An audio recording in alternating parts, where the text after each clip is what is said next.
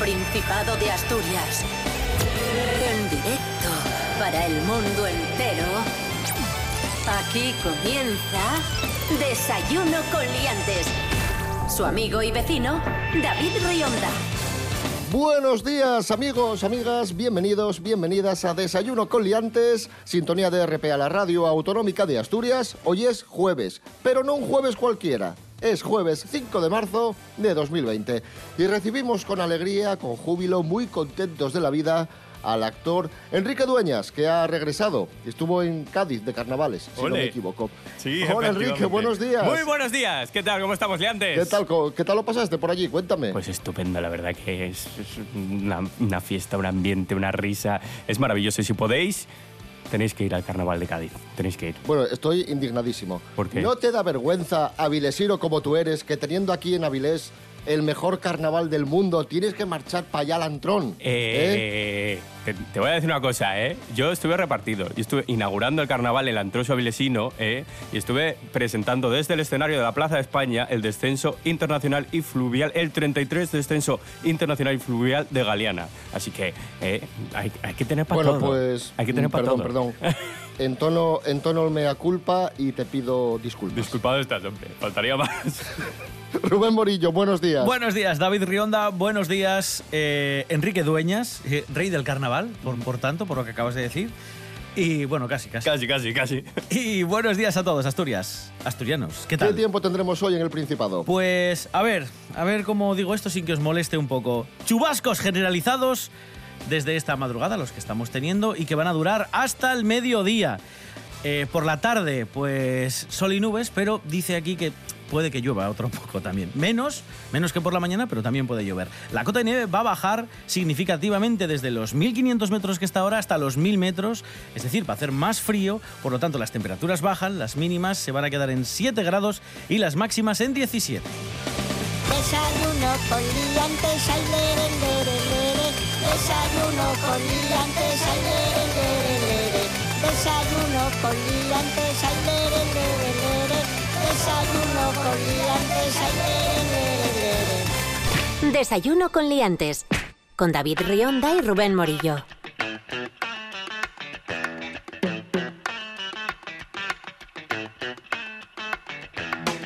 Comenzamos hoy en Desayuno con Liantes, dando el tiempo y ahora hablamos del tiempo, porque un día como hoy de 1860, en España, la reina Isabel II creó por decreto la meteorología oficial de nuestro país.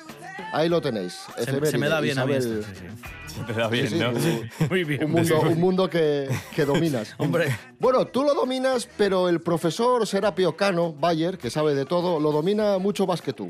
Así que vamos a hablar de la meteorología en España. Vamos con curiosidades, con historia de la meteorología en nuestro país, con el profesor Cano Bayer. Profesor, buenos días. Hola, buenos días, señoras y señores.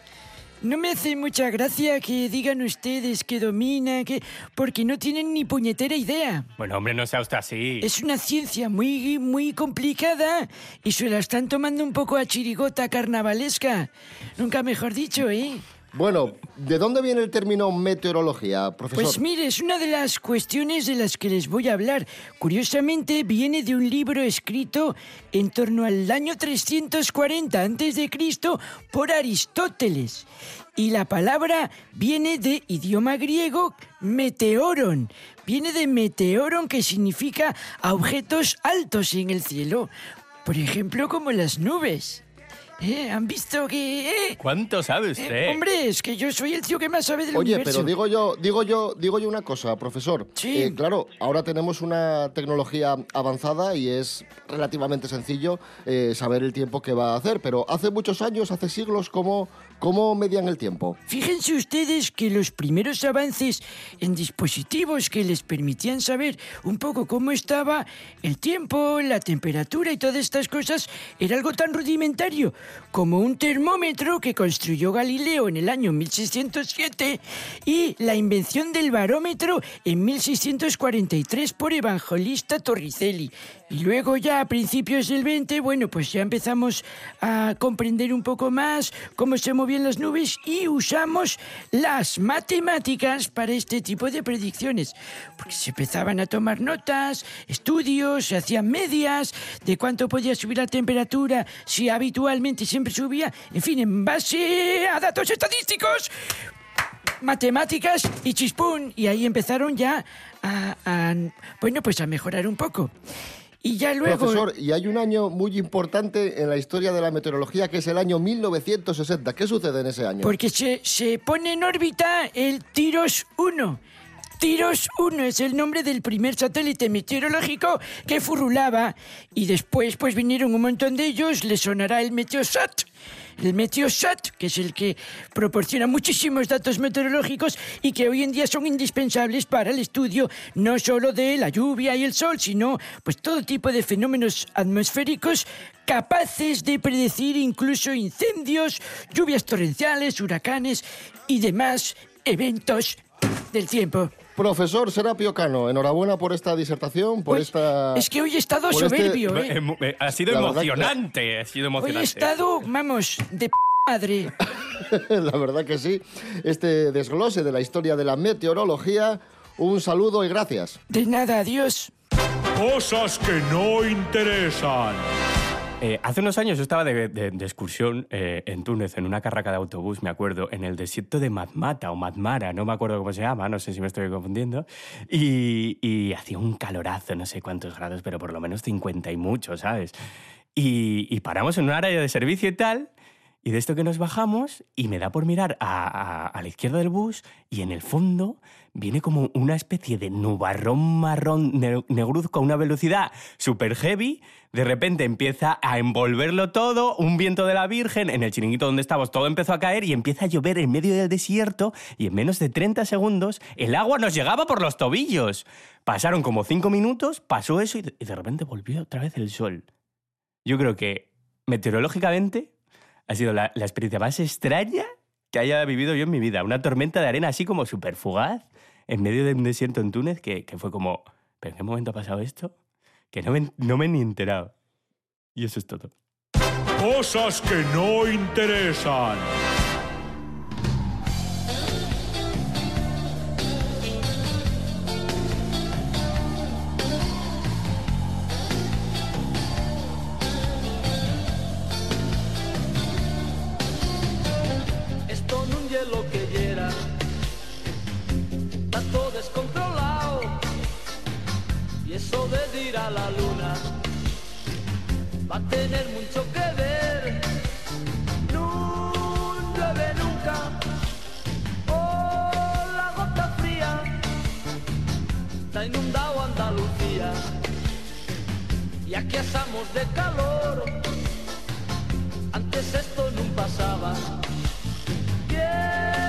¿Quién lo puede entender?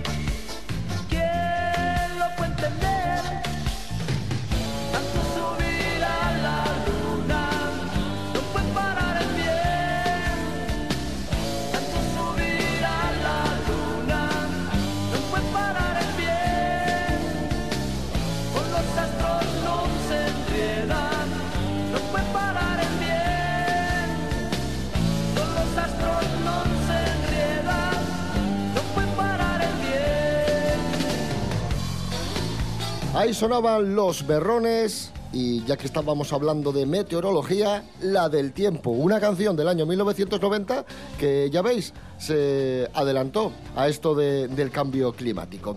Y bueno, continuamos en Asturias, más noticias del Principado, tenemos un dato eh, positivo.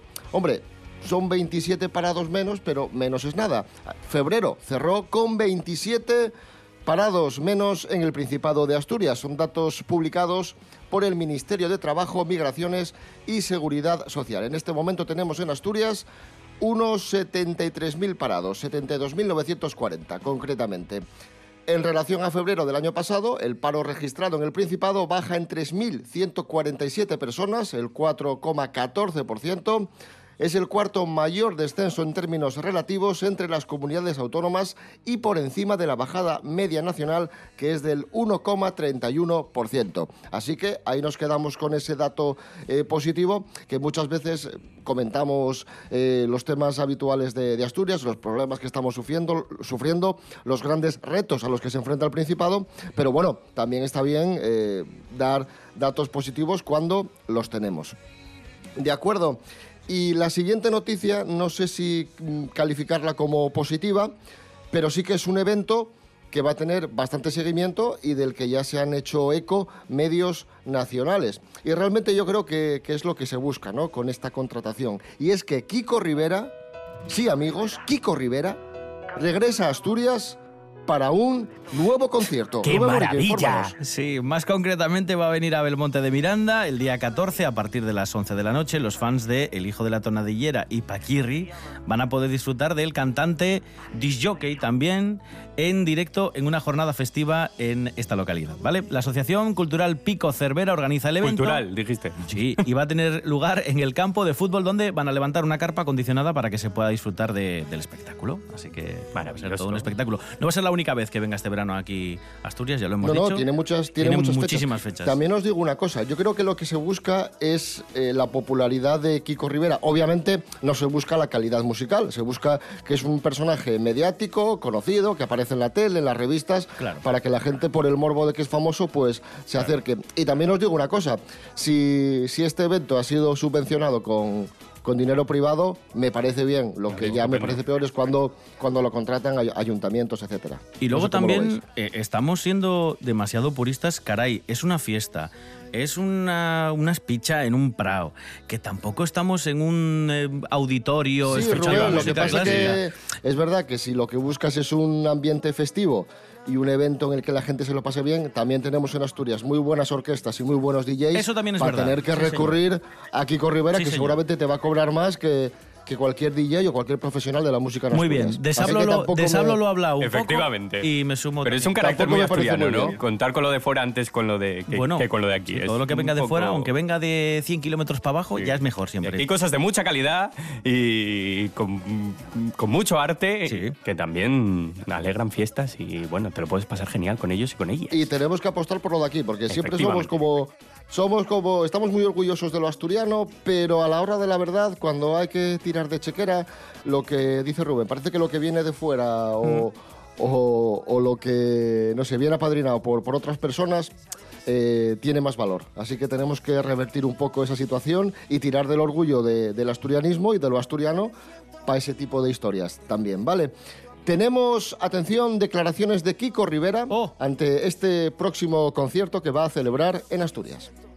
Pues sí, me ha contratado la Asociación Cultural Pico Cervera, que, que manda narices que una asociación cultural organice un concierto mío, ¿eh? Es como si una asociación vegana organiza una parrillada con chorizo. Pero estoy muy contento, ¿eh? Estoy muy contento de ir a Asturias. Eso sí, no me hagáis subir, no me hagáis como el Langredo y no me pongáis un coche delante, joder, que luego no puedo subir al escenario, cojones. Más noticias de, de Asturias. Antes os decíamos que el paro bajó en Asturias y ahora os contamos que el Principado registró en enero su mejor arranque de año turístico en visitantes. Así que tenemos otro, otro dato positivo. Un aplauso, demonios. Aplaudid. ¡Bravo! Maldita sea. Bien, así me gusta. Bárbara Huerta, buenos días, cuéntanos. Hola, hola, muy buenos días. Asturias parece que anda imparable con los buenos datos. Y es que hoy vengo a contaros que en enero de este mismo año nuestra región registró el mejor comienzo de año en lo que a turistas y pernoctaciones se refiere. Más a fondo, Asturias recibió la visita de 78.563 turistas en enero y su presencia dio lugar a que se generaran casi 154.000 pernoctaciones, según nos dice el Instituto Nacional de Estadística, el INE. Si comparamos estos datos de 2020 con los de enero de 2019, sabemos que ha habido un incremento importante, exactamente de un 21% en la llegada de turistas y de más del 25% en pernoctaciones. Lo llamativo de todo esto es que son de los mejores datos de comienzo de año que tiene Asturias en este asunto, y supera así los obtenidos en enero de 2017, que hasta ahora eran los más altos. De los lugares donde pernoctan más los visitantes siguen siendo los hoteles, los campings, los apartamentos y optan también por el turismo rural. Eso sí, la clara apuesta siguen siendo los hoteles, donde se registraron un gran número de turistas y de estancias. Por otra parte, el empleo se ha visto beneficiado también. Su volumen se ha situado en unos 3.400 trabajadores más. Eso sí, han sido casi un 3,5% menos de empleos que en 2019. Parece que este último dato nos deja un saborcillo agridulce, pero bueno, que de datos de paro ya hablaremos también, porque de eso tengo para contaros mucho desgraciadamente. Hasta la próxima semana.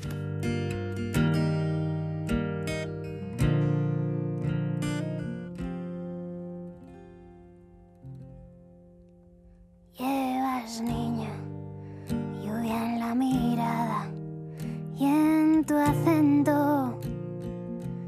Oigo el mar y mareas rizando tu pelo y tus labios aún saben a sal. Tienes olas rozando tus rodillas y tu brisa aún corta mi piel. En tus brazos. Descansan mil gaviotas, me duelen tus pupilas, color atardecer. Asturias, pequeña dama valiente, que en tu vientre llevas mi hogar, el principio y el fin del mundo se esconde en tu susurro tus ojos hay verdad. Asturias, niña de ala blanca, caricia que araña, sonrisa que escuece, un sueño que duerme al borde de tu garganta, voz de alborada de mañana larga. Siete menos cuarto de la mañana, ahí sonaba nuestra amiga Noelia Beira y el tema Asturias. Hoy es jueves 5 de marzo de 2020. Si os acabáis de levantar, muy buenos días.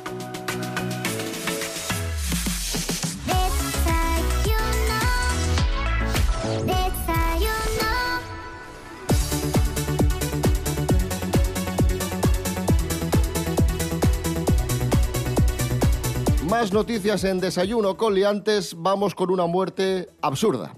Tres muertos en una fiesta de cumpleaños de una Instagramer tras saltar a una piscina con hielo seco. Os cuento, esto es sucedió que- en Rusia. Fiesta de cumpleaños de una Instagramer rusa y acabó en tragedia cuando tres de los asistentes murieron después de que el marido de la homenajeada vertiese en la piscina 25 kilos de hielo seco para crear un efecto de humo blanco. Algunos de los invitados saltaron a- al agua al ver la nube de humo blanco, dijeron ¡Ah, humo, humo!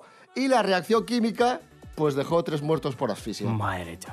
En Rusia dijo, ¿qué pasó? Sí, Solo sí, podía pasar en Rusia esto. Bueno, bueno, que, que este tipo de cosas de Instagramers y de retos virales y de cosas que se ven en las redes sociales eh, se, se- se expande muy rápidamente. ¿eh? expande muy- Podría, podría haber sido también en, en Murcia, ¿por qué no? Bueno, en Murcia tampoco me extrañaría, la verdad. Pero sí, sí, no sé. Bueno, es que este tipo, no sé, no sé. Es que tampoco sé muy bien qué decir. Hombre, el efecto debió quedar bonito que te cagas, ¿eh? Pistonudo, Eh, eh, seguro. El efecto debió quedar súper sí, claro, bonito. claro. Pero madre mía, vaya ¡Humo, humo, humo! Y para la piscina, y luego, claro, pasa lo que pasa. Es que de verdad, ¿eh? la, gente, la gente está, está fatal. Y luego que siempre lo comentamos para los familiares, para los amigos. Oye, ¿cómo murió fulanito? Nada, se tiró a una piscina con humo. Y luego tú allí bueno, con el calentón no te esperas que pase eso. Claro, ¿no? claro. Ni de coña. O sea, no, Ah, qué divertido. Claro, tío. Te Estás ahí con la energía de la fiesta y... pff, ¿Qué vas a pensar tú si Ay, vas a Dios volver para mío. casa luego o no? Solo faltaba Kiko Rivera ahí pinchando música. Atención amigos, amigas, nos vamos a Estados Unidos. El antiguo médico de Donald Trump, el presidente de Estados Unidos, le escondía coliflor en el puré de patatas, como, como a los guajes. ¡Es como a los maravilloso esto! Igual. Rubén Morillo, cuéntanos. Sí, este es el médico que trabajaba antes en la Casa Blanca, como, como bien decías. Se llama Ronnie Jackson y eh, le han hecho una entrevista en el New York Times y ha explicado esta cosa, ¿no? Que es que a Trump no le gustaban nada las verduras, bueno, las verduras y lo que era comida sana en general, le gustaba solo la comida basura, y entonces este médico lo que tenía que hacer era esconderle coliflor colada en el puré de patatas con el que, eh, bueno, pues el presidente solía acompañar muchos de sus platos. El puré sí que le gustaba, el puré de patatas, y entonces le metían ahí coliflor. No solo eso, sino que en ocasiones dice aquí, en la noticia, en el New York Times, tenía que asegurarse de que el helado fuese menos accesible para el presidente. Madre mía. Es decir, que era, vamos, imparable. Oye, qué preocupado estaba el médico, ¿eh? De Donald Trump. Ya ves. Jolín. Ya ves, hombre, mientras Donald Trump fuese presidente, este hombre iba a tener un sueldo. Ya, ya, claro, Entonces- claro. De ahí la preocupación. Por ahí la preocupación. Obviamente. obviamente. Maravilloso, Me maravilloso. encanta, me encanta. Y además que lo diga ahí en el New York Times. Me, me parece estupendo. ¿Y Donald Trump no ha dicho nada? No. no. ¿Qué va a decir? Sí, sí, sí, sí que ha dicho. Sí, lo ha dicho. Tenemos las, tenemos las palabras de Donald Trump. A ver, Ahí por va. favor. Ronnie, como vuelvas a meterme mierda en el puré, te corto los huevinos. A mí llame hamburgueses, grasona y chichu. La verdura y los conejos. ¡Redios! Hablamos de Fernando Alonso, que vuelve a ser noticia y las novedades nos las trae Jorge Aldeitu. Buenos días, Jorge. Muy buenas amigos. Hace unos días Fernando Alonso viajó a Estados Unidos y allí nos dio una noticia que nos dejó impactados a muchos. Y es que va a correr las 500 millas de Indianápolis con McLaren, que es algo que él se pensaba que nunca iba a volver a hacer en la vida. La intención de Alonso no era competir en este equipo, ya que está un poco lleno de incertidumbres en el campeonato, pero parece ser que este McLaren no, no es el de siempre. Está formado sobre la base de Smith Peterson, que es un equipo que la temporada pasada logró dos podios. Y veremos entonces hasta dónde puede llegar, porque, claro, este McLaren es un equipo nuevo, tiene a Arrow como patrocinador principal y de piloto a Fernando Alonso, a ver si, si consiguen ganar. Y para los fans que sepáis que a partir del 15 de marzo ya podremos empezar a hacernos una idea de dónde puede llegar McLaren en indicar y por lo tanto las opciones que tiene Fernando Alonso de completar su triple corona en esta temporada. Y bueno, si le va bien puede ser un cambio para Fernando Alonso y que, que lo que más nos interesa es si va a volver o no a la Fórmula 1. A ver qué pasa con él. Un saludo, liantes.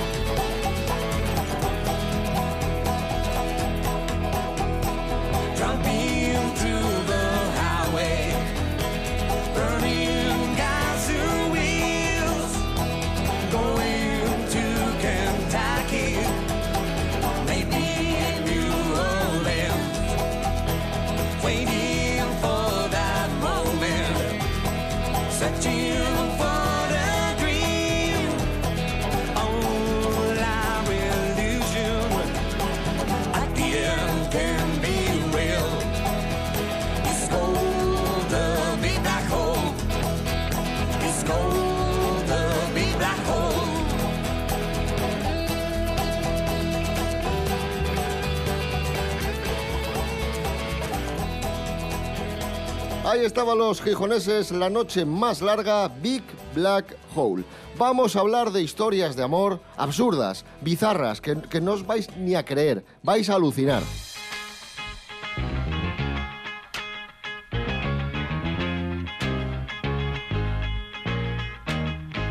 Y empezamos por la primera. Una mujer obliga a su novio. Bueno, esto de obliga es entre comillas porque, oye, una cosa es que te digan quiero que hagas esto, pero claro, luego si lo haces ya es cosa tuya. Así que, así que esto de obliga entre comillas. Tírate Una por un mujer puente obliga- y te tiras, no. Bueno, tienes Claro. la, la capacidad de elegir. Sí, sí. Efectivamente. Una mujer obliga a su novio a tatuarse en el miembro viril propiedad de Karen. Venga, venga, venga. Sí, sí, sí. Rubén Morillo nos lo cuenta. Adelante. Sí, es una pareja joven, tienen 18 años de edad. No. Esto, sí, sí. Ella es eh, de origen salvadoreño, él es mexicano y al parecer el joven fue inducido, no obligado, pero sí inducido por ella para que se tatuara en el, en el pene propiedad de Karen. El joven tenía miedo al dolor, pero más miedo tenía a perder a su novia. Pero, por favor. Estaba muy enamorado. Dice, la amo y todo es de ella. Y pues mm, se lo he querido demostrar. Yo soy de su propiedad. Ella es como mi ama y si hace falta me tatúo cuánto la amo en la frente. No, no, Ay, Dios mío, pero mía. este chaval está mal. O sea- Pero si estás muy enamorado, marchad de casa rural por ahí, jolín. Claro, hay diferentes comer, maneras o- de mostrar ese afecto y esa Mm, pero propiedad. aquí el afecto yo creo que son unos, fe- unos celos enfermizos, eh, subidos dos, dos peldaños y con este tipo de maniobra, pues no sé, trata Bueno. como un, poco de, no sé. Y, bueno, sí, Dos y palabras. la capacidad Relación tóxica. Relación Relación tóxica, claro, tóxica. Sí, sí, sí, sí, va el Sí. pobre chaval como es que lo estoy viendo. Es que este es el típico que dentro de tres meses o un año va a decir, mira lo que tengo aquí, a ver si lo puedo quitar, es que tal, es que cual. Y te tienes que sacar ahí la chorra. Madre mía. Decir, oye, pues quítame esto. Con goma de Milán. me lo- me lo raca, raca. Lijándose el aparato, ¿sabes? Esto no se va. Madre mía. No hay que ser manipuladores en la pareja. No, no, cada uno tiene sus libertades y sus cosas. No hace falta. Madre, eso. Propiedades, qué feo. Qué feo.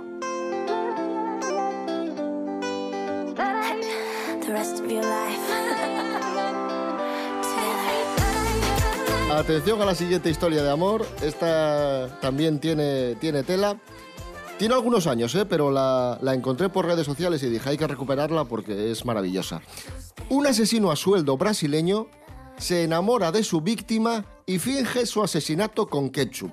Esto sucedió en Brasil. Maravilla. Resulta, una, una mujer despechada contrata a un asesino a sueldo para matar a otra mujer con la que creía que, que tenía una relación su marido y este asesino a sueldo se enamora de la víctima, se queda con el dinero del encargo y para, para, aportar, para aportar una prueba de que había supuestamente asesinado a, a la mujer, le, le da una foto del cadáver untado en ketchup, que no se lo cree nadie, Es por que es cierto, que no se lo cree nadie. Es que es maravilloso. Con ketchup. Y entonces, un día, en una fiesta, va caminando tranquilamente la señora que había hecho el encargo y se encuentra al asesino a sueldo enrollado Con la con la víctima.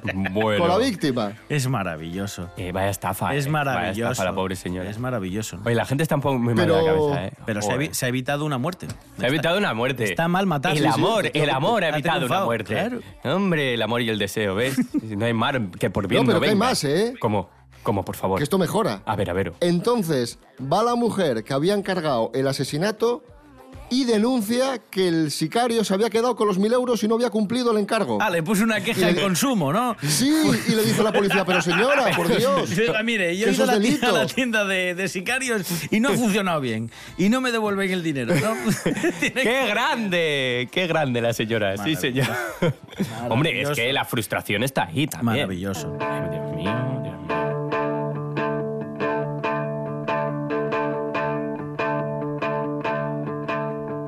Y hablando de amor, vamos a escuchar Expresso Love, el expreso del amor de los Dire Straits, porque hoy cumple 68 años Alan Clark, el teclista de los, de los Dire Straits.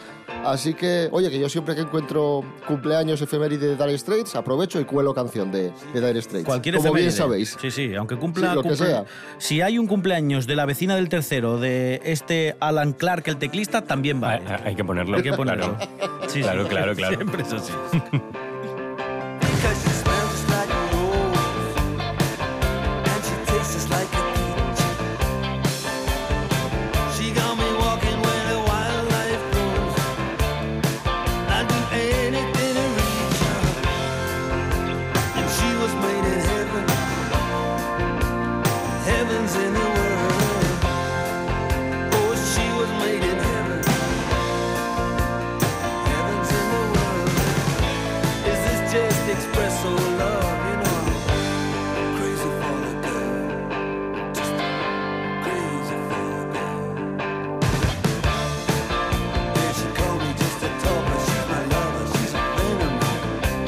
nos vamos, amigos, amigas. Volvemos mañana a las seis y media de la mañana. Recordad que estamos en redes sociales, en Instagram, en Facebook, desayunocoliantes.com y rtpa.es, radio a la carta. Seguid en compañía de RPA porque ahora llegan las noticias. Rubén Morillo. David Rionda. Hasta mañana. Hasta mañana. Enrique Dueñas, gracias. Un placer como siempre. A vosotros siempre.